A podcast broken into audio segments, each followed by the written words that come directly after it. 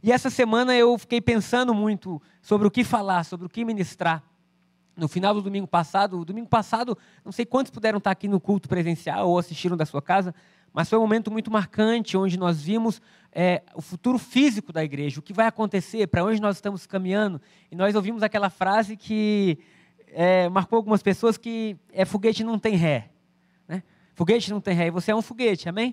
E quando eu postei no, no, no, Instagram, né, na hashtag, não tem ré, uma pessoa botou assim, pastor, nem ré e nem freio. Falei, amém, recebo também. Então nós vamos sem ré e sem freio, crescendo, avançando. Agora, quando nós falamos de comunidade, é interessante nós pensarmos o poder da comunidade. Há um poder nisso que está acontecendo. Há um poder na igreja, há um poder nas pessoas que te cercam. Mesmo que a gente não saiba o tanto que nós somos influenciados pela comunidade, nós somos influenciados. Uma boa comunidade vai te influenciar positivamente. Uma comunidade que não é boa vai te influenciar negativamente. Quantas vezes a gente fez algo bom, não porque a gente queria, mas porque alguém perto da gente quis? Falou assim: olha, vai ser legal. Você não estou muito afim, vai ser legal. Eu não estou tão afim, vai ser legal. Aí você vai e fala: foi legal mesmo. E quantas vezes alguém da comunidade que a gente vive fez a gente fazer alguma coisa que a gente não queria? Né? Porque nós somos seres altamente influenciáveis e Deus fez as coisas para se conectarem. Deus fez o mundo para se conectar. Não há nada que tenha vida sozinho. Não há nada que existe que possa ter vida por si só. Tudo depende de Deus e da provisão de Deus e de outras coisas que existem. A grama que existe precisa do sol, precisa da água, né? A gente está nessa fase de seca, quase 120 dias sem chover, a umidade lá embaixo, né, aqui em Brasília, e nós vemos que toda a natureza muda. Se nós olharmos a nossa própria vida, a gente jamais existiria por si só. A gente passou nove meses na barriga. Quantas mães nós temos aqui, né? Nove meses na barriga da nossa mãe. Quando nasce, você passa os primeiros anos da sua vida totalmente dependente, sem conseguir se alimentar direito. Sua mãe tem que ensinar tudo para você, como você mama, como você faz todas as coisas, e você vai crescendo. Então, o mundo foi feito para se conectar e o mundo é uma comunidade. Provérbios 13, 20. Você que está com a sua Bíblia aí, quiser abrir, Provérbios 13, 20. Pode ser no seu celular, pode ser, esperar abrir aqui. Provérbios é logo depois de Salmos, que é o livro central da Bíblia. Né? Provérbios 13, 20 é um versículo muito legal. Salomão está falando sobre relacionamentos e ele fala assim: Quem anda com os sábios será sábio. Quem diz amém? Quem anda com os sábios será sábio. Salomão passou a vida dele estudando e recebeu um presente de Deus. Ainda muito jovem, o seu pai Davi morre e ele é ungido rei de Israel. E ele tem uma visão, num sonho, e Deus aparece para ele e pergunta assim: Salomão, faz um pedido, o que, que você quer? É, imagina, Deus perguntando para um homem o que ele quer. E Salomão responde assim: Deus, eu sou jovem, me dá sabedoria para que eu possa atender bem o povo. E aquilo agrada tanto a Deus que Deus fala assim: Olha, eu vou te dar sabedoria como a nenhum outro, eu vou te dar tudo que os outros reis sempre pediram. Então você vai ter fama, você vai ter riqueza, você vai ter bonitas é, mulheres ao seu redor, você vai ter filhos, enfim, tudo qualquer pessoa podia desejar. Mas o ponto principal de Salomão foi ele conseguir entender o sentido de muitas coisas que até então ninguém tinha entendido. Glória a Deus que nós não estamos na antiga aliança e que o nosso referencial nunca vai ser, nunca vai ser Salomão, mas é Jesus. E Jesus é superior a tudo e a todos. Mas tudo que Salomão fala sobre sabedoria no livro de Provérbios pode ser aplicado como um princípio. E ele está dizendo assim: quem anda com os sábios será sábio, mas o companheiro dos insensatos se tornará mal. O que Salomão está falando é: preste bem atenção as pessoas, com as pessoas que você tem gastado o seu tempo. Preste bem atenção às pessoas que você escolheu trazer para a sua vida. Preste bem atenção às pessoas com que você se assenta, com que você come. Por quê? Porque se você estiver rodeado de pessoas sábias, você se tornará sábio. Se você estiver rodeado de pessoas insensatas, isso aí vai lhe fazer mal.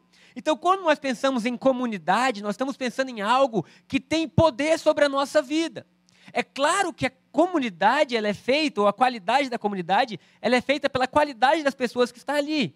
Uma comunidade não existe sem pessoas. Logo, a comunidade ID, a família ID, ela é tão boa quanto a nossa qualidade. E glória a Deus por isso, porque nós somos imagem e semelhança do Criador, estamos caminhando de glória em glória, ainda não somos tudo aquilo que podemos, mas já não somos também tudo aquilo que éramos. Amém?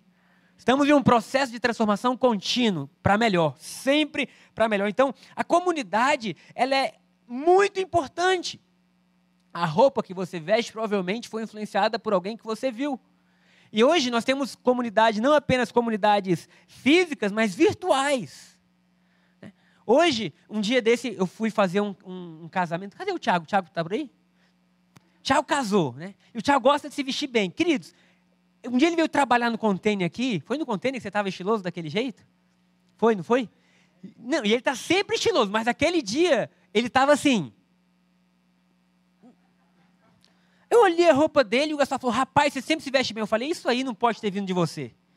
Quem que você viu que você imitou? Ele falou: Rapaz, eu encontrei um cara na internet se vestindo assim um dia. Eu falei: Um dia eu vou me vestir que nem ele. Eu falei: Eu sabia, mas por quê? A comunidade ela tem poder de modelar, gente. Você pega as crianças pequenas, elas olham os atletas, os jogadores, e elas modelam. Elas falam assim: Eu quero ser como isso. Sabe, Deus fez a gente para olhar coisas, valorizar coisas, e às vezes, querido, sabe, quem entende, quem estuda marketing sabe disso. O marketing produz desejo na gente que a gente nem tinha. Sabe, a gente nem sabia que aquilo existia. De repente eles fazem, você já viu esse creme? A mulherada, meu Deus. Era por isso que a minha vida não estava tão boa. Eu precisava desse creme, você não sabia que existia o creme, sabe? E a gente foi feito para valorizar o que é bom. Então, a qualidade das pessoas ao redor vai determinar muito do que você pode ou não fazer. Porque Salomão está dizendo: se você andar com sábio, queridos, a consequência é que um dia você vai se tornar sábio também. Eu comecei a pensar muito sobre comunidade, porque o que nós fazemos como igreja nada mais é do que juntar pessoas de, várias, de vários lugares, de várias idades. Você vê, o nosso culto, ele está até mais assim, mais calmo. É ou não é? Primeiro, houve um distanciamento social menos pessoas aqui dentro, então menos gritaria. Mas o ponto principal é que não tem criança. E a criança tumultua tudo. Esse culto das 11 horas era tão cheio, que quem lembra disso? Fazia uma fila de criança aqui, né? Que era enorme, mas assim, cara, como as coisas vão mudando, como as fases que a gente vive, elas vão alterando. Eu não sei porque eu falei das crianças, mas em algum lugar isso vai dar, amém? Então eu estava pensando sobre isso, como o mundo fez tudo para conectar. Deus fez você para se conectar. Deus fez você, sabe? Eu acredito em momentos de solitude, onde você vai estar estudando, onde você vai estar orando. Jesus tinha isso toda noite, ele subiu o monte, querido, mas quando ele descia do monte, a primeira coisa que ele escolheu, que ele fez para começar o seu ministério, foi escolher 12 pessoas para estar com ele. 12 pessoas que não eram como ele, 12 pessoas que não eram tão boas como ele, 12 pessoas que até então não podiam curar, que não entendiam muito bem, mas ele falou assim: vocês vão andar comigo, vocês vão caminhar comigo. E nesse relacionamento eu vou produzir 12 pessoas que vão mudar o mundo. As pessoas que mudaram o mundo não foram as que foram curadas e saradas, apenas, né? As pessoas que mais mudaram o mundo foram as que tiveram relacionamento com Jesus, que tiveram comunidade, que dormiam com Ele, que acordavam com Ele, que puderam entender o Evangelho. Quando o Espírito Santo desce em Atos capítulo 2, depois de Judas ter tirado sua própria vida pelo remorso de ter traído Jesus, e eles vão levantar um novo integrante para a equipe, eles falam assim: quem está com a gente desde o início? Quem está com a gente que entendeu tudo? Quem está com a gente que pôde vivenciar? Será que eu estou conseguindo deixar um pouco claro o poder de uma comunidade? Agora, para deixar mais claro ainda, eu quero que você volte à sua sétima série, oitava série, eu não lembro ao certo quando você viu isso. Mas quem lembra da tabela periódica de química? Que você teve que decorar para passar de ano. Né? Você lembra aqueles 92 elementos, se eu não me engano, né? E dizem que 92 são criados por Deus, e agora tem mais, acho que 28 que foram criados pelo homem, não sei muito bem. Aí, está até aí para vocês, né? Lembra a prova? Agora, quase 90, se não 95% desses elementos só existem porque estão juntos com o outro. O ar que você respira, o que, que é? Ixi, agora ninguém mais lembra, né? O ar que eu respiro é oxigênio com, com nitrogênio. Ok, é uma mistura. A água que você bebe é uma mistura, é H2O. Sabe, o ferro que você tem, que você constrói, é uma mistura de coisas que faz aquilo ser tão bom como poderia ser. Quem já construiu uma casa? Quem já reformou uma casa? Ah, quem não mora em lugar nenhum? Fala, eu nunca, eu moro na árvore, pastor. Eu nunca vi, nem vi, não sei do que se faz. Se passar um trator aqui, eu não sei o que tem dentro daquela parede, sabe? A gente está reformando aqui do lado. E quando você vê uma reforma acontecendo, você vê que a beleza da reforma é o equilíbrio e a harmonia dos elementos que estão dentro daquele lugar. Sim ou não?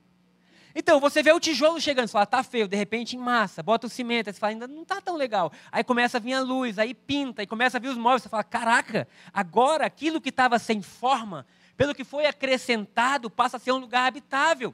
E você precisa ter a certeza absoluta que Deus está acrescentando coisas na sua vida diariamente. Sabe, Deus pegou um lugar totalmente inacabado e destruído pelo pecado, e Ele não está reformando você, Ele destruiu você. Você precisa entender que o batismo é um símbolo de que aquele velho homem morreu, porque nada da gente prestava. E agora, quando você recebe o Espírito Santo, quando você recebe a Cristo, quando você começa a caminhar nesse novo tempo, você é uma nova criatura que está reaprendendo a viver. E nesse reaprendizado, Deus vai colocar pessoas ao seu lado para te deixar maravilhado com a vida. Muitas das respostas que você pede a Deus, Ele não vai te dar diretamente, Ele vai te dar através de alguém. Me pergunta por quê? Não sei. Porque é a forma que Deus age. Queridos, tem coisa que você está orando e Deus vai dizer, essa é a resposta. Tem coisa que você está orando e Deus vai dizer assim, lê aquele livro. Aí você fala, você não podia me dizer? Mas aí quando você vai ler o livro, você se interessa pela história do autor, sim ou não? E aí você começa a dizer, cara, esse autor é muito bom. Aí você pega outro livro do autor. Aí quando você vê, você começa a, olha, você começa a juntar as coisas. Sabe? Deus ama a comunidade. Deus ama, sabe? Deus ama tanto as coisas caminharem juntas, que em seis dias ele criou tudo funcionando perfeitamente. Em seis dias ele não só criou uma coisa, mas criou um ambiente. E no sexto dia ele criou o homem e disse: Você é Senhor sobre tudo, glória a Deus. Deus ama tanto mudanças e, e, e o equilíbrio das coisas que ele faz quatro estações no ano para a gente não cansar, gente. Já pensou? Se fosse verão o tempo inteiro? Eu, eu acho engraçado as pessoas, porque a gente, infelizmente, o nosso padrão né, paterno de, da terra, a gente aprendeu a reclamar. Então, quando está muito tempo de verão, a gente fala, não aguento mais calor. Ai, que calor, estou suando. Aí começa o inverno. Aí você, ai, que frio é esse? Meu Deus, né? cadê o calor? E aí, para a gente não ficar entediado, Deus fala assim: eu vou renovar tudo na vida de vocês, eu vou produzir equilíbrio. Logo, quando nós olhamos uma comunidade, a gente tem que ter a firme convicção de que nós estamos em transformação, em mudança, amém? E que vão chegar pessoas na nossa vida e que talvez vão sair pessoas da nossa vida e está tudo bem. Porque é assim que a gente caminha, sabe? A gente não pode ser preso a nada. A única coisa que você deve ser preso e amar radicalmente é a sua família. Sabe, esses aqui vão comigo em nome de Jesus até o final da minha caminhada, eu vou fazer tudo. Sabe, mas tem pessoas que vão passar um tempo com você, que vão te ajudar, e depois de um tempo Deus vai colocar elas em outro lugar, e eles vão ajudar outro lugar, e assim nós vamos caminhando. Porque essa é, é, é o ciclo da vida, né? Já dizia o Rei Leão. Um ciclo sem fim. Agora, a união de Cristo em nós forma o um único elemento que produz esperança. Quando Cristo sonhou com a gente, ele falou assim: olha, assim como todas as coisas se unem e formam aquilo que é belo, por exemplo, esse microfone que eu, que eu seguro, ele é uma união de várias coisas, é ou não é? De coisas que a maioria de nós não entende. Essa semana passada meu iPhone deu problema e aí eu tive que levar para consertar, enfim acabou que eu saí presenteado com um iPhone novo. Presenteado por Deus, mas eu paguei mesmo, tá, gente? Mas quando ele abriu aquilo, queridos, eram tantas peças pequenas ali dentro que eu falei, não é possível que isso tudo produza o que é. E aí eu fiquei conversando, porque todo conserto demorava, então eu fiquei quase quatro horas lá com o rapaz consertando, e ele não conseguiu consertar. Tudo bem. Né? E aí eu perguntei assim, cara, quando a gente imaginou que um celular, às vezes, dependendo do celular hoje, pode custar 8 mil reais, um celular. E ele falou assim: Isso não é um celular. Eu falei: É verdade, isso não é um celular. Ele falou: Isso é uma máquina muito potente. Isso é uma máquina que mostra onde você está, para onde você tem que ir. Isso é uma máquina que você se conecta com qualquer pessoa do mundo. E falei: Cara, isso deixou de ser um celular há muito tempo. A última função que isso aqui tem hoje em dia é ser um celular. Isso é um negócio que você escreve sua pregação, que você fala com as pessoas do outro lado do mundo olhando. Agora, quantos componentes tem aqui dentro que formam isso? Vários. E eu quero que você creia, meu irmão, que Deus te trouxe para cá e que Deus colocou você em outros lugares também, porque Deus quer formar uma comunidade poderosa. Você é a solução para lugares que estavam em problema. Você é a saída que Deus, sabe, quando Deus coçou a cabeça, como eu vou resolver ali aquele problema? Deus colocou você lá para você ser uma bênção, amém? Então, Cristo em nós é a união mais poderosa que existe, porque forma um elemento, sabe? Nós não somos agora nós e Cristo. Paulo falou: Eu não sei aonde ele começa e aonde eu começo, porque agora nós somos um. Oh, glória a Deus. Isso quer dizer que assim como a água é uma mistura de elementos, mas forma um só, e nós e Cristo somos um, e esse é o elemento, essa é a, é, é, é a junção, esse é o conjunto, é, sabe, esse é, o, é, a equipe, é o time, esse é, é tudo que forma aquilo que traz esperança. Cristo em vós, a esperança da glória. Sabe, o sangue que corre nas suas veias agora é o sangue de Cristo. Sabe, as, as, suas possibilidades são as possibilidades de Cristo. Glória a Deus por isso. E aí o mundo olha para a gente. E a esperança do mundo não é ver agora uma pessoa que se uniu a Cristo e ainda continua nutrindo os hábitos antigos. É uma pessoa que se uniu a Cristo e decidiu firmemente largar o que passou para trás, como Paulo falou, esquecendo das coisas que para trás ficam. Eu prossigo para o alvo. O mundo espera que da gente agora saia um novo som. E a eu falei para a Shayla ontem, enquanto eu dirigia, me viu uma palavra, na, na uma frase na, na, na, minha cabeça, que eu anotei que é: decida que a sua maior pregação será a sua vida. E eu queria que você falasse isso em voz alta hoje. A minha maior pregação vai ser a minha vida. Queridos, quando nossa pregação for aquilo que a gente vive, então vai fazer sentido. Porque o que nós vemos hoje é que o mundo e a internet deu voz para qualquer um. Qualquer um pode falar. Qualquer um pode gritar, qualquer um pode dizer assim: esses são meus valores. Mas só quem tem Cristo pode mostrar qual é a vida verdadeira. E quando a igreja fala, eu decido que a minha pregação é a minha vida e sempre será a minha vida, então algo poderoso começa a acontecer. Então, toda construção que existe, toda comunidade que existe, ela junta pessoas. Deus deseja que seus filhos ajudem ao máximo uns aos outros. Eu quero agradecer, o Vitor falou sobre generosidade, porque tudo que acontece aqui no nosso meio vem através daqueles que fazem parte dessa família. Hoje, a possibilidade de nós termos três câmeras. Né? O Bruno, cadê o Bruno? O Bruno está por aí. O Bruno vindo aqui trabalhar com a gente, sabe? Nós podemos transmitir o culto online, o culto online sendo de uma maneira que seja assim agradável de se assistir, né? Você ter luz, ar-condicionado, enfim, você ter tudo isso, é porque pessoas entenderam isso e falaram assim: olha, conte conosco. Porque se a nossa comunidade não entendesse isso, a gente não poderia estar aqui. É simples assim, gente.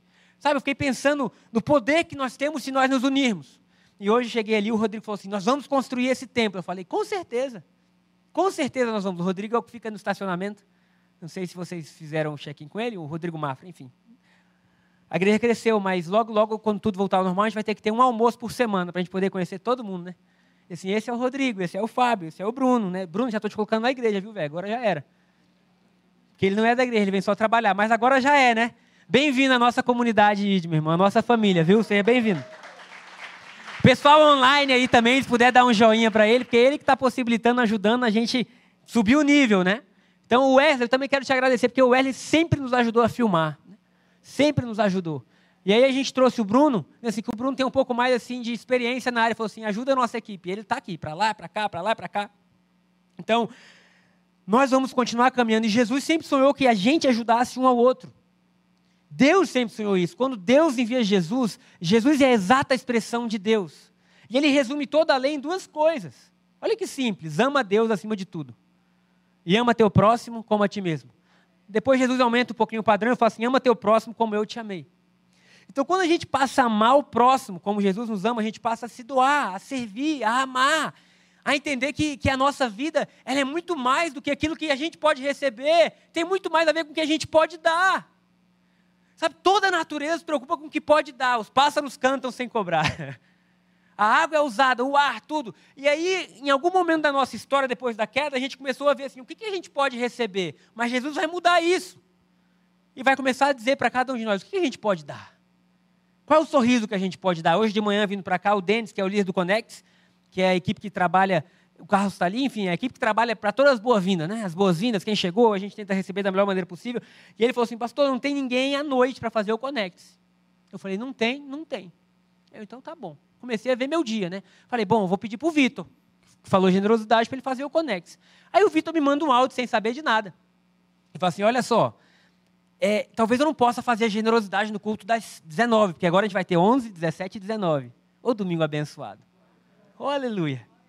E aí eu falei, não, não tem problema. Falou, por quê? Porque vai ter o culto ali do pessoal mais jovem, depois a gente quer ver se sai para algum lugar para comer. Enfim, falei, não, meu irmão, vai ter comunhão, vai construir comunidade. E aí eu pensei, bom, pode deixar que eu faça generosidade, mas se ele não vai fazer o Conex, aí eu liguei para o Denis e falei, Denis, qual é o passo a passo do Conex? Me ajuda. Porque depois de tudo eu quero receber todos os visitantes, eu mesmo dizer, seja bem-vindo à ID. Agora, imagina que maravilha seria, né? não imagina assim, só toma posse, porque esse vai ser o nosso futuro. Imagina quão bom seria se em cada equipe da igreja a gente não tivesse falta de pessoas ajudando, mas abundância. Imagina se jamais a gente pudesse falar assim, falta pessoa nas escalas. Por quê? Porque a gente entendeu que a nossa comunidade não está aqui só para receber, está aqui para servir. Sabe, seja no que for, tem gente que fala assim, pastor, no que, que eu posso ajudar? Querido, no que você quiser. Seja abraçando, seja doando um, um sorriso, seja. Hoje, vocês, não sei se vocês sentiram, porque está todo mundo de máscara, mas a Cris chegou antes aqui e ela estava com um cheiro que a gente comprou, né? Um cheiro que é para a igreja. E ela estava tá, tá, tá, tá, tá, tá, tá, tá, tá, jogou em tudo, né? E eu cheguei de máscara, senti, falei, daqui a uma hora todo mundo vai chegar com a máscara, talvez ninguém sinta nada. Mas a alegria que ela estava jogando cheiro na igreja inteira me fez não conseguir dizer para ela, não precisa, Sabe, ninguém vai sentir nada, tá todo mundo. Mas assim, a alegria das pessoas poderem doar. Então isso é muito importante porque porque o nosso modelo é doador. E a nossa maior pregação não vem de 30 minutos com o microfone, vem de como você trata seus filhos. Como você trata seu porteiro, do sorriso que você dá quando as pessoas discordam de você. Sabe? Porque a gente é tão assim que a gente não pode ter ninguém que discorde da gente que a gente fica dodói. A gente não aprendeu a ter alguém que discorda da gente. É duro. Mas aí vem Jesus e fala assim: ama o teu inimigo. Ai, Senhor. E ele fala assim: ó, porque se você amar os seus amigos, todo mundo faz isso. É ou não é? Você não ama os seus amigos? Não? Jesus amado. Se você não ama seus amigos, eu tenho medo dos seus inimigos. O que, é que você faz com eles? Então, eu quero falar um pouco do nascimento da igreja. Vocês estão aí ainda? Está sendo divertido? Amém. Se não tiver também, vocês discordarem, a gente pode encerrar o culto agora e glória a Deus. Estou brincando, vamos lá, vamos continuar. Vamos continuar porque vocês vieram, vocês são demais. Glória a Deus por isso. Mateus capítulo 16, Jesus está inaugurando a igreja. Agora, o que, que é a igreja? Está em Mateus 16, versículo 13. O que, que é a igreja? Tem um, eu peguei o significado do dicionário. Vamos ver se a gente consegue colocar aqui o significado da igreja. Acho que tem uma arte. Tem uma arte, Ju, sobre isso? Tem. Ok, igreja. Igreja é uma comunidade, olha aí a comunidade de novo. Ou seja, é um conjunto de pessoas, é uma comunidade que é composta por cristãos. Quem é o cristão? É aquele que crê em Jesus. Que forma um corpo, amém? O que, que a gente forma, gente? Um corpo. Aleluia. Todo mundo é importante. Eu quero chegar logo na, no novo projeto que eu lancei. Eu estou desde o momento que eu dei bom dia segurando aqui. Mas todo corpo é importante. Porque ele é um corpo social organizado, amém? Quanto mais organizados nós formos, mais nós vamos conseguir construir. Que é instituído por Jesus Cristo. Então, esse é o significado de igreja. Agora, a primeira vez que Jesus fala igreja, sabe, não foi Jesus que lançou esse termo, esse termo eclesia já existia. E eclesia era como se fosse uma assembleia grega, que era chamada para decidir coisas importantes. Quando Jesus fala sobre igreja, ele nunca pensou em algo religioso. Ele pensou em algo transformador. Ele pensou em algo que tivesse vindo. Ó, oh, Rodrigo aí. Levanta o braço, Rodrigão. Falei de você aqui agora. Seja bem-vindo. E nós vamos construir. Amém. Então, Mateus 16, 13 diz assim: Indo Jesus para os lados de Cesareia de Filipe, perguntou a seus discípulos: Quem diz o povo ser o filho do homem? E eles responderam: Uns dizem João Batista, outros Elias e outros Jeremias ou alguns profetas. Mas vós, continuou ele, quem vocês dizem que eu sou? Respondendo Simão Pedro, disse: Tu és o Cristo, o Filho do Deus vivo. Então Jesus lhe afirmou: Bem-aventurado és, Simão Barjonas, porque não foi nem carne, nem sangue que te revelou isso, mas meu Pai que está nos céus. Também eu te digo que tu és Pedro e sobre essa pedra eu vou edificar a minha igreja. E as portas do inferno não prevalecerão contra ela. Amém? Agora, vamos explicar um pouco o que está acontecendo aqui nesse texto. Jesus leva os discípulos, vocês lembram para onde eles foram? Cesareia de Filipe. tem que entender que o judeu ele não ia para Cesareia de Filipe. Porque Cesareia de Filipe era o centro pagão da época, onde dois deuses eram adorados naquele lugar: Baal e Pan. Ok? Então muitos dizem que o lugar era chamado de Panaías, ou para alguns Panias, porque a adoração naquele lugar era muito forte. Existia uma gruta onde toda sorte de sacrifício era feito lá para adoração. E o povo da época dizia assim: esse lugar é a porta do inferno. Então Jesus sai de todo o ritual religioso, leva os seus discípulos a um lugar onde ninguém pisava. Ele chega num centro pagão de adoração a outros deuses. E quando ele chega lá, ele não tem medo, amém? Porque esse é o papel da igreja, não temer aquilo que nos é contrário, mas saber quem nós há poder para transformar, quem nós há poder para mudar. O que nós não podemos fazer é chegar nesses lugares e nos amoldar a eles. Porque o evangelho, ele não é só te aceita, como ele te transforma. E no que que ele te transforma? Na imagem de Cristo. Amém? Então, sabe, o problema não é o lugar que você vai. O problema é quando o lugar que você vai tem mais espaço no seu coração do que o evangelho de Cristo Jesus. E aí você passa a ser moldado pelo que todo mundo faz, pelo que todo mundo vê. E os judeus diziam: Nós não podemos ir lá. Jesus leva os seus discípulos e vai lá. E a primeira coisa que ele pergunta é o seguinte: Quem os filhos do homem dizem que eu sou? Pedro, sempre o Pedro fala assim: Ah, uns dizem que você é Elias, outros dizem que você é Jeremias, uns dizem que você é alguns profetas. E Jesus tem a pergunta, que é essa pergunta mais importante das nossas vidas. Ele fala assim: E para vocês, quem eu sou? Porque não importa para o Gabriel, não importa para a Anis que fez louvor hoje, sabe? Para cada um de vocês quem eu sou, para essa comunidade que eu estou construindo, quem eu sou. E Pedro fala assim: Tu és o Cristo, o Filho do Deus vivo. E aí Jesus fala: Agora, meu amigo, nada pode deter. Porque essa verdade é superior a qualquer outra verdade. Essa verdade é superior a qualquer outra mentira que apareça no seu caminho. O quê?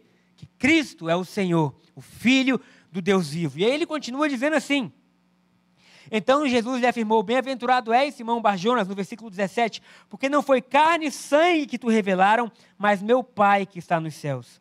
Também eu te digo que tu és Pedro, e sobre esta pedra edificarei a minha igreja, e as portas do inferno não prevalecerão contra ela. Por quê? Porque sobre essa comunidade que crê, eu sou a bandeira sobre essa comunidade que crê, eu sou as possibilidades. Sobre essa comunidade que crê, eu sou a palavra final. Sobre a sua vida há um decreto vitória. Sobre a sua vida há um decreto progresso. Sobre a sua vida há um decreto ordem. Sobre a sua vida há uma bandeira que agora ela está aí, sabe, flamulando, dizendo: aqui não é nenhum princípio mundano que rege, mas princípio celestial. E sobre esse povo que se chama meu povo, que é a minha igreja, eu dou ordem e eles avançam.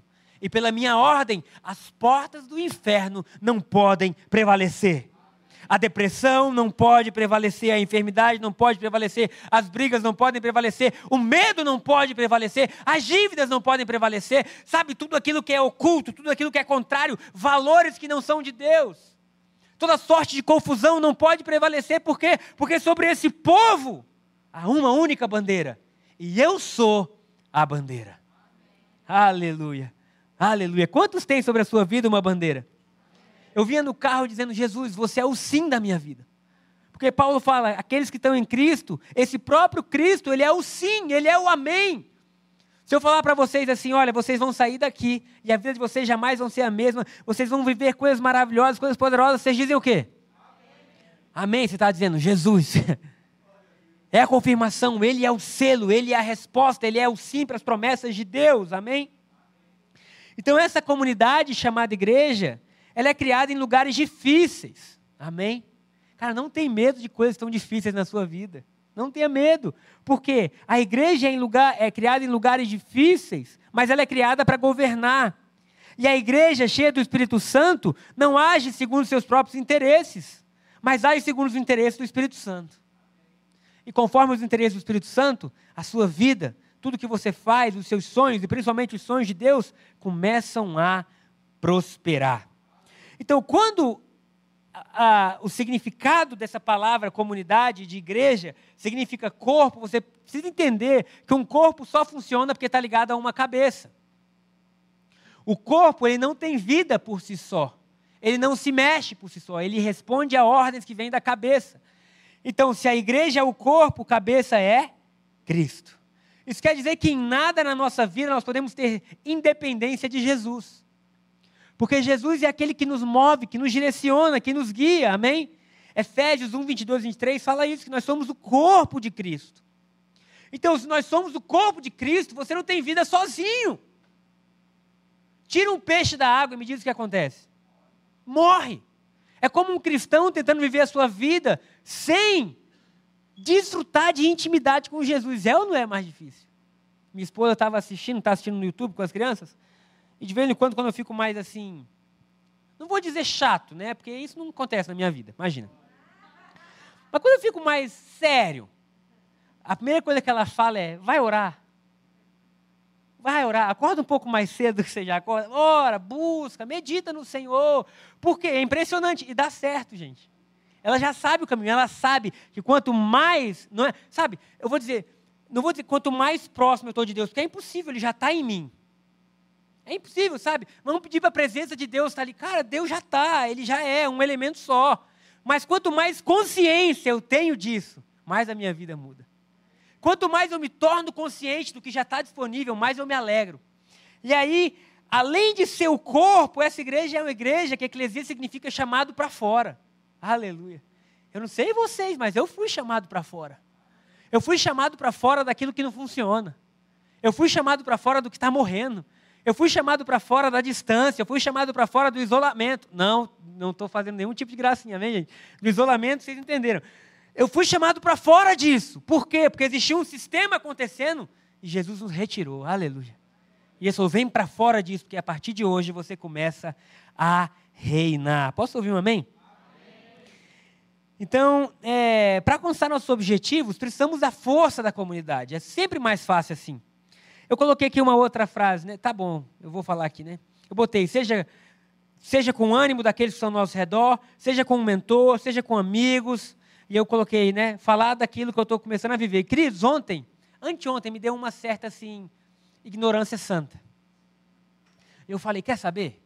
Eu preciso de um desafio. Ah, já estou acostumado a fazer o que eu estou fazendo, e tem quatro meses para meu aniversário, e lá no dia 28 de dezembro eu quero completar uma maratona. E aí eu comecei a me preparar para isso. Primeiro mentalmente, né? E dizer, cara, maratona é uma maratona, é longa. E aí fui conversar com as pessoas que fazem isso, né? E disse assim, você está disposto a treinar bastante? E a emagrecer? Eu falei, emagrecer quanto, né? Não, você vai ficar magrinho. Falei, está amarrado no nome de Jesus. Falei, não vou ficar nada de magrinho, né? Assim, porque, por que, que eu falo isso? Não é por mim. Porque eu sei que quando eu estou mais fortinho, fortinho que eu digo assim, é, vocês estão entendendo, né, gente? A Charla gosta mais. Sempre que eu estou mais assim, cheirinho, a Charla gosta mais. Eu falei, Jesus, eu amo muito minha esposa, então não posso ficar tão magrinho. E aí fui em tudo, né? Fui, liguei para um, liguei para outro, não sei o quê. E aí um dizia assim, olha, é, é, muito difícil, é muito difícil. Eu falei, é difícil, mas é possível. E aí liguei para o Caio César, que o César é um amigo meu de infância. E ele é bem doidinho também. Aí ele, não, se você quer, você pode. Era o que eu precisava ouvir. Se você quer, você pode. Eu falei, ah, então é com você que eu vou andar. Porque se você andar com as pessoas que estão dizendo, não dá certo, não vai, você não vai conseguir, seu corpo vai doer. Falei, eu preciso de alguém que seja louco. De alguém que diga assim, dá. E de alguém que queira treinar comigo. Irmãos, aí eu comecei a ver vídeos motivacionais. Eu comecei a treinar a minha comunidade mental, porque tudo começa na mente. Se você achar que você pode, você pode. E aí, a maior distância que eu tinha corrido na vida era 10 quilômetros, que é uma boa distância. Aí ontem eu saí de casa e falei, vou correr 10. Aí no carro eu falei, não vou correr 10, não, vou correr 12. Eu me animei. Aí quando eu estava chegando nos 10, eu falei, estou bem, vou correr 14. Corri 14. O que, que mais me marcou nessa experiência toda? Calma que ainda não acabou. Primeiro, quando eu cheguei no parque, às 7 horas da manhã, eu tirei sangue antes, Olha que coisa legal. Acordei 5 e meia, vi o sol nascer, orei, fui tirar sangue, fui correr. 9 horas da manhã eu me senti o Hulk. 9 horas da manhã eu falei, venci na vida. Quando eu cheguei no parque, existiam grupos de triatlon, grupos de corrida. falei, gente, não é possível que tenha tanta gente que acorde cedo para fazer isso. E enquanto o Caio se alongava, que na verdade ele se alongava e eu estava aprendendo até a alongar, porque todo alongamento para esporte é diferente, enfim, blá, blá, blá. Eu fiquei olhando as bicicletas. Falei, cara, olha que bicicleta linda. E o povo saindo, e hoje nós vamos fazer 100 quilômetros. Falei, Jesus, 100 quilômetros pedalando. E começou a surgir no meu coração um desejo de comprar uma bicicleta. Só porque eu vi uma comunidade. Só porque eu vi pessoas que estão ali acordando e se motivando e dizendo, é, vai ser legal, você fez aquilo. Cara, começou a surgir no meu coração. Qual foi o meu problema? Eu acabei os 14 quilômetros, acordei bem e cheguei em casa.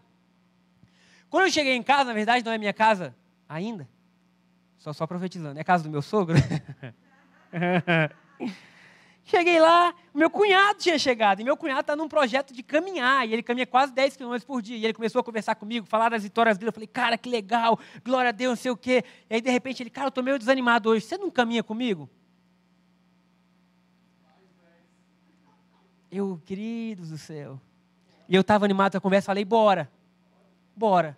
Na hora, eu não senti nada, literalmente. Eu acho que o meu corpo foi no automático. Mas deu 5 horas da tarde, eu sentia doer cada, sei lá, não sei nem o nome que dá. Acho que cada célula minha das pernas doía. E eu comecei a falar, cara, tá, você precisa entender, né? Eu, eu mesmo falando comigo. Por quê? Eu falei, tá doendo, está doendo muito, mas eu não vou dizer que está doendo muito. Tava, porque agora já passou. A Shayla olhou para mim e falou assim: você vai pregar sentado amanhã, né?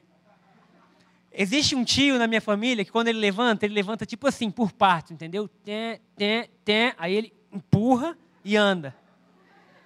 E aí começaram a me chamar do nome dele. E eu falei, cara, não é possível. Eu sei que eu fui um pouco demais, mas eu não vou deixar isso aqui entrar na minha cabeça. Por quê? Porque agora. E aí o que, que eu fiz? Comecei a ligar para a comunidade. Aí o meu cunhado que corre falou: oh, você está sentindo a dor do joelho de velho, acho que é o nome da dor, que dá sei lá como é que é. Falei, bom, não sou velho, então essa dor não pode ser minha. É. Aí meu tornozelo estava doendo. Aí eu fui, fiz tudo isso. Falei, cara, Deus, Obrigado pela vida. Dormi, acordei, acordei caminhando, com vontade de dançar, e já estou pronto para correr hoje à tarde. Estou brincando, amanhã de manhã. Mas por que, que eu estou falando isso? Que isso é algo tão pequeno. Eu estou falando isso para dizer que talvez sem aqueles para me motivar eu não conseguiria. Porque Deus coloca pessoas na nossa vida só para dizer assim: vamos, vai, Vai. O que você precisa fazer? Desligar as vozes daqueles que estão falando assim: não dá certo, a vida é ruim, a vida é difícil. E ligar a voz do Espírito Santo na sua vida que diz: vai. E no dia 28 de dezembro, se alguém quiser correr comigo, nós vamos estar em nome de Jesus. Olha a falta de fé, né? Em nome de Jesus, né? Completando a maratona. Eu quero dizer, não há nada na sua vida que seja difícil demais. Só o que você acredita que é. Fico brincando com meu pai, meu pai está ali rindo, né? Ele, Sempre fala assim, pai, vamos entrar no negócio. Ele, rapaz, minha lombar. Minha lombar. Aí ontem a gente estava falando, pai, sabe, se você fosse mais novo e tivesse a compreensão política que você tem hoje, você seria um grande político tal. Aí eu falei, aí ele ia responder, rapaz, mas minha lombar.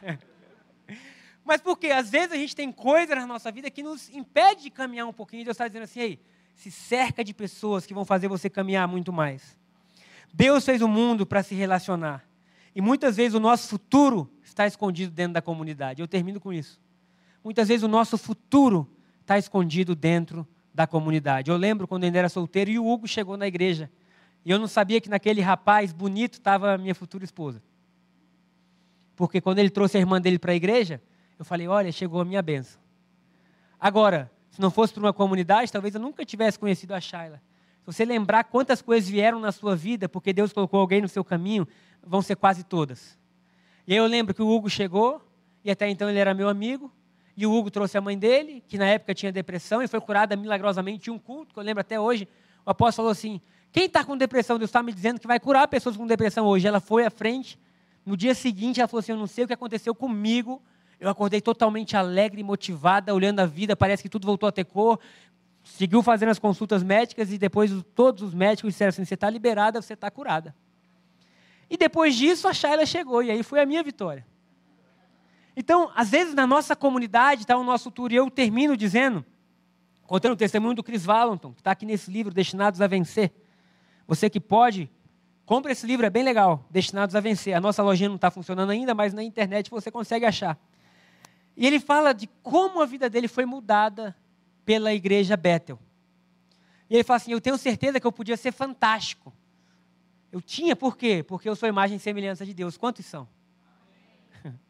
Quantos são imagem e semelhança de Deus? Tem daqui, isso é tudo que você precisa saber para você ter uma vida abundante. Ah, não está dando nada certo. Você acorda e fala, sou imagem e semelhança do Criador, sou extensão de Deus, gente. Sou filho, tenho o DNA dele. E aí ele fala que quando o Bill foi pregar na igreja dele, ele era um jovem ainda, isso há décadas atrás. E ele falou, meu Deus, quem é esse camarada? Que fale e o meu coração incendeia. E aí ele falou assim, eu, de alguma forma eu vou estar conectado a ele. Eles viajaram juntos, mas aí o Bill assumiu a igreja dele, passou um tempo lá e depois foi para Redding, na Califórnia. Chegou em Redding, na Califórnia, e o Chris Valentin falou assim, cara, agora ele está muito distante. Mas de alguma forma ele cria que ele ia estar junto com o Bill Johnson. E um dia o Bill Johnson, conversando com ele, em uma das viagens, ele falou assim, eu nunca vi alguém tão apaixonado por Deus como o Bill Johnson. E ele escreve isso no livro, ele fala assim, esse foi o cara que eu decidi andar junto, porque eu sempre falei, eu preciso estar perto de pessoas que tenham paixão por Jesus. Porque paixão passa, gente. Passa ou não passa? Quando uma pessoa gosta muito de uma coisa, passa. Por exemplo, quando eu estou vendo o jogo do Flamengo com meu irmão, passa a paixão. Porque ele, ele torce com tanto assim, vai Flamengo, até os filhos dele, né? São mais assim, doidinho. E isso vai passando, porque quando você está perto de alguém que gosta daquilo que faz, você é contagiado por aquilo. E aí ele falou assim, eu preciso do Bill. E ele falou assim, um dia ele foi dormir numa conferência com o Bill Johnson, e ele acordou de madrugada, ele estava no mesmo quarto, acordou de madrugada para o banheiro, e estava o Bill Johnson dormindo e falando, Jesus, como eu te amo. Jesus, tu és tudo para mim. E aquele dia ele falou assim, cara, aonde ele estiver, eu vou estar junto com ele. E aí ele fala, ele volta para casa, que o Johnson já não estava mais na mesma cidade, e fala com a esposa dele assim, eu não sei o que a gente vai fazer, mas a gente precisa ir para Reading. A gente precisa ir para aquela cidade pequena. E a esposa fala assim, enquanto você viajou, Deus falou comigo. E eles foram. E quando eles chegam na cidade pequena, gente, eles começam a cuidar da escola da Bethel. E a escola da Bethel hoje, pelo menos da última vez que eu fui, né, que eu, eu nunca participei, eu nunca frequentei, mas eu já fui, acho que duas vezes a Bethel, sei lá, duas ou três, não sei. Eu sei que a última foi com a Juliana, com meu pai, e a gente teve uma aula na escola. Vocês lembram, no ginásio? Eram quase 3 mil jovens. Irmão, você imagina 3 mil jovens aprendendo de manhã e de tarde sobre Deus e sendo motivados por cantores e pessoas que estão extremamente assim apaixonadas por Deus. Aí, aí está aberto e com uma cultura de avivamento. O lugar parece assim, que qualquer faísca vai. Tipo, não tem como. As músicas que a gente canta hoje, a maioria vieram de lá. As palavras, os livros foram. marcaram história, marcaram a vida. Agora, quando você vê como tudo aconteceu, o Cris foi para lá e tinham 15 alunos na sala, só 20. Ele falou: Meu Deus, como é que vai ser isso? E eles começaram a construir. E no início houve muita divergência de um para o outro. E aí ele falou assim: Cara, eu amo o Bill, mas eu não vou poder ficar aqui eu não vou poder ficar aqui porque eu não vou poder crescer, eu não vou poder não sei o quê, não sei o que lá. E aí, de repente, ele está meio que decidido a não andar mais com o Bill Johnson. E ele vai dormir. Quando ele dorme, ele sonha. E ele sonha uma mega igreja. E ele pregando, a igreja lotada, e ele falando de Deus, que era aquilo que ele amava fazer. E, na, e no estacionamento, ele dá detalhes que tinha caixa de som, tudo organizado. E aí Deus falou assim: Isso é o que você vai ter se você deixar o Bill. E ele, que legal. No sonho, ele fala: Que legal. Mas e se eu não largar o Bill? E aí ele fala que no sonho ele ia saindo, saindo, saindo, saindo da Terra, entrava como se fosse nas galáxias e olhava a Terra. E Deus diz assim: se você continuar com ele, esse é seu legado. E aí ele acorda e fala assim: foi fácil decidir o que eu queria. Porque Deus disse: se você for sozinho, você vai ter uma grande igreja, você é um grande comunicador, você é um grande precador, mas se você continuar com ele, vocês vão alcançar o mundo. E eu me lembro a primeira vez que eu fui a Bethel, queridos, era uma grande igreja, com, com, pessoas assim. Eu lembro de ler os livros e eu dizer assim, cara, o que, que é isso?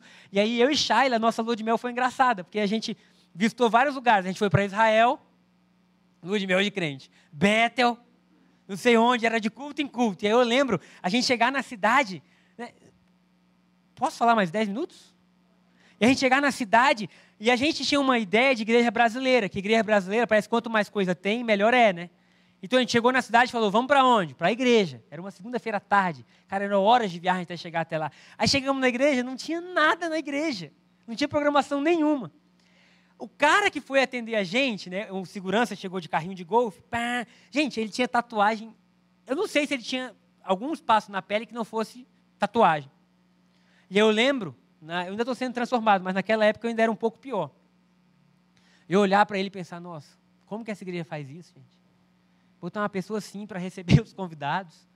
Tipo, o cara muito forte, brinco, não sei o quê. Eu, meu Deus do céu. Só que o sorriso daquele cara me encantou. Eu, e eu falei, cara, mas como é que ele pode assim, ser tão amoroso? Perguntar da gente, sabe? E ele começou a conversar e na conversa dele eu já estava gostando dele. Eu não gostava do modelo que eu estava vendo, porque naquela época eu tinha um padrão religioso que algumas coisas não se encaixavam. Mas eu olhava ele e dizia assim, cara, mas tem uma vida ali, tem, tem algo fluindo ali. E de repente ele fala assim, você acredita que eu passei na prisão boa parte da minha vida? Cara, sem saber, eu acho que Deus fez ele falar só para me machucar. boa parte da minha vida eu passei na prisão. E eu fui prisioneiro assim, eu fiz tudo de errado. E quando eu achei que não tinha mais saída nenhuma, uma pessoa dessa igreja foi pregar para mim lá. E eu aceitei Jesus. E quando eu aceitei Jesus, eu saí de lá. E eu falei assim: por favor, deixa eu servir vocês. E aí o Bill falou assim: pode servir. E eu servi com tanto amor que eles me contrataram. E hoje eu tenho um emprego que eu sempre sonhei na vida. Eu falei, cara, tô eu vindo do Brasil, lá do outro lado do mundo, para julgar o irmão e a igreja que está restaurando pessoas, que está indo nos presídios. Cara, eu fiquei então assim, eu falei, meu Deus, me muda, porque eu preciso ser mudado. E eu comecei a ver coisas assim, sabe quando, quando você está em um ambiente, que o ambiente por si só fala? Como as pessoas chegam na igreja e falam assim, puxa, a gente sente alegria. Né? A marca é alegria, é uma das. Eu chegava lá e dizia assim, cara, a marca daqui é amor. E eu lembro que foi justamente na época que a gente estava saindo de um modelo de igreja que a gente tinha para entrar naquilo que Deus queria, mas a gente não sabia o que era. E aí meu pai falou: vocês estão indo, lembra disso? Mas vocês vão anotar tudo. Anota toda a estrutura. Queridos, a fórmula. Eu falei: não, a gente vai ter a fórmula para se tornar uma igreja assim, bem. Eu fui, e onde eu ia, eu tentava anotar as coisas, mas não fazia sentido nenhum. Sabe um lugar que você está que simplesmente flui? E você, cara, mas como é que é isso? E aí eu marquei cafés com brasileiros que estavam na escola. E eu dizia assim: qual é a estrutura da igreja? Eles diziam: o que você quer saber exatamente? Aí eu, a estrutura. Mas como assim a estrutura? Aí eu preciso voltar para o Brasil com alguma estrutura. Tipo, a pessoa que chega, ela vai para onde? Ela vai para a escola? Aí, não, você não é obrigado a ir para a escola. Aí eu, não, você não é obrigado. Pra... Mas ela faz o quê? Como assim ela faz o quê? Ela é livre. Mas como ela é livre? Qual o caminho? Quem é o discipulador? Quem cuida? Quem manda? E ninguém entendia nada que eu estava falando. E eu falei, cara, mas não é possível, não é possível que eles não entendam isso. Como que eles não entendem isso? Eles não sabem o que é uma igreja? Eles não sabem. Eu fiquei assim, né? Tá. E aí ela falou uma frase que me marcou. Ela falou assim: tudo que nós somos aqui é um reflexo do modelo que o Bill e o Chris tratam a gente. Aqui eu fui tratado com tanta honra que a gente simplesmente replica isso. E aí, beleza, eu guardei, então tá, é uma atmosfera, não tem como replicar. Eu chego no culto à noite. No culto, queridos, isso faz. Eu casei há seis anos atrás, tomara que eu não esteja errado. Seis anos atrás, no dia do meu aniversário. Aí a Rosa, que nos ajuda lá em casa, ela falou: Gabriel, você precisa orar mais. Ela é da igreja do véu, né? Ela é bem assim, pem. Você precisa orar mais. Como que no dia do seu aniversário você vai correr ao invés de estar com a sua esposa? Correr 42 quilômetros, você vai voltar cansado. Você não vai dar atenção para ela. Eu falei, agora é o que faltava. Agora é o que faltava, porque todo mundo agora, tudo bem. E aí, quando ela falava, eu me lembrei que além do meu aniversário, é aniversário de casamento. Foi uma boa escolha, correr 42 quilômetros no dia do aniversário do casamento. Mas ainda bem que a Shayla, ela é flexível. E entende as coisas. Eu tenho quatro meses para estar bem, firme, forte. Jesus toca o coração da Shayla agora assistindo esse vídeo no YouTube, Senhor. Tu é Deus de perto e de longe. Amém. E aí eu sei que a gente chegou, então imagina seis anos atrás. Eu tinha 20, não que 23, olha eu. 32 menos 6, 26 anos. Foi a idade que eu casei. 26, 27, que era início de, de do ano. E eu chego lá de bermuda, primeiro, deixa para lá, não tem como falar muito disso. Mas eu chego de bermuda, que lá era normal ir de bermuda. Até então eu não podia ir para a igreja. Tem alguém de bermuda hoje aqui? Aí, amém. Estamos no modelo certo. Estou brincando. E aí eu chego de bermuda, então assim, eu não parecia em nada com o pastor. E no meio do louvor eu estou adorando, tem um cara atrás de mim. O cara me cutuca e fala, você é pastor, né? Um cara que eu digo, um jovem de uns 22 anos lá, querido, sem brincadeira, era uma atmosfera de tanta revelação que em um louvor as quatro pessoas estavam ao meu lado e liberaram palavras proféticas para mim. Mas esse foi o que mais me marcou. Então, assim, no meu louvor, teve um que falou assim: você não é do, dos Estados Unidos, né? Eu falei, não, tudo bem, isso aí ele pode estar chutando, porque eu não pareço americano. Ele falou, mas você mora em uma cidade que tem tudo a ver com o governo, não é? Eu falei, opa, é verdade. E aí, depois Deus vai fazer assim, assim, eu, legal. Fiquei marcado, né? Aí tinha um outro jovem, gente, sem brincadeira, eu não estou mentindo. Era uma criança, sei lá, devia ter 13 anos, mexendo no celular aqui, né? E eu julguento. O crente, quando ele realmente não é crente, ele se torna julguento. E eu, o que, que, que eu vou fazer na igreja? Por que, que ele ficou jogando em casa, né? E o menino está lá, eh, jogando videogame, louvor, tocando, e eu julgando ele. Aí, de repente, ele vira para a Chay e fala assim, você está grávida, né? A Chay, ela era magrinha, e se duvidar, nem ela sabia que estava grávida ainda, sei lá. Sabia. É porque a gente só soube no quarto mês de gravidez as, as nossas... Hã? Foi em agosto, é verdade. Vocês sabem mais do que eu da história. Cada um tem um dom. Comunidade, irmã. E ele falou assim: Ó, oh, o seu filho começou a profetizar sobre o menino. Cris, eu falei assim: não é possível. Como é que esse menino pode ter alguma palavra profética jogando celular na igreja? E eu comecei a pensar: melhor ele estar tá celular na igreja, ouvindo louvor nessa atmosfera, do que ele estar tá em casa, longe de todo mundo, é ou não é? E aí, beleza, mas voltando ao cara que estava atrás de mim, ele cutuca o meu, meu ombro e fala assim: Você é pastor, não é? Aí eu comecei a rir, falei: Caraca, meu irmão, eu sou pastor. Aí ele: Você veio até aqui procurando uma estrutura. Aí eu, ah! Ele falou assim: Deus não vai dar estrutura nenhuma, porque a igreja de vocês vai ter uma única estrutura que é o amor. Ele falou: esquece tudo. Deus vai fazer vocês voltarem ao amor. E eu lembro de uma frase da minha mãe, que era assim: Nós vamos ser conhecidos pelo amor, né? Nós vamos ser conhecidos pelo amor. Eu fiquei pensando assim: olha o poder de uma comunidade. Você está em um lugar que as pessoas creem. E aí o Cris ouve aquilo tudo e fala assim: Eu vou continuar com o Bill. E eles continuam juntos. E eles continuam construindo juntos. O tempo passa. As músicas da Bethel tocam em todos os continentes do mundo. As pregações vão a todos os continentes. Eles literalmente criam algo, um movimento mundial. E aí no livro ele coloca assim: não se iluda. O seu propósito sempre está escondido na comunidade também. E eu termino essa pregação de hoje perguntando a vocês assim: vocês estão prontos? Para viver algo radical de Deus em tudo aquilo que Ele propõe para a gente. Sabe, somente Deus sabe aonde a gente vai chegar, mas eu sei que, através do que Ele está fazendo, do que Ele está escrevendo, essa comunidade, que é chamada igreja, que é chamada corpo de Cristo, é imparável. Sobre nós nunca vai existir uma bandeira política. Sobre nós nunca vai existir uma bandeira de, de sabe, de achismos, disso, daquilo. Não. Sobre nós, a única bandeira que importa é a bandeira do reino. É a bandeira de Jesus, é a bandeira que fala: esses são meus valores, esses são meus princípios. Essa é a bandeira que nós vamos seguir. Sabe? Porque movimentos vêm e vão.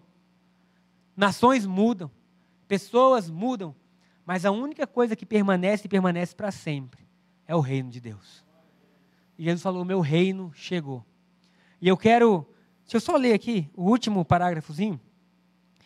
Na verdade, é uma outra pergunta que diz assim: você valoriza a comunidade que você vive? Você valoriza a comunidade que você vive? Se sim, como? Se não, por que não? E se você sabe sim e como, eu pergunto, como você pode melhorar? Como você pode valorizar ainda mais a família que Deus te deu, os amigos que Deus te deu, a igreja que Deus te deu, sabe, as coisas que Deus colocou no seu caminho? Porque, meu irmão, sobre a igreja não há nada que possa resistir, não há nada que possa parar não há nada que possa destruir. Jesus te fez livre, Jesus te fez pleno, Jesus te fez bonito, Jesus te fez ousado, Jesus te fez tudo para que você possa dar ao mundo uma nova visão de como é possível viver. Os elementos que se unem e que transformam é Cristo e você, a esperança da glória. Amém? Será que você pode ficar em pé no seu lugar? Vou pedir para o louvor subir rapidinho.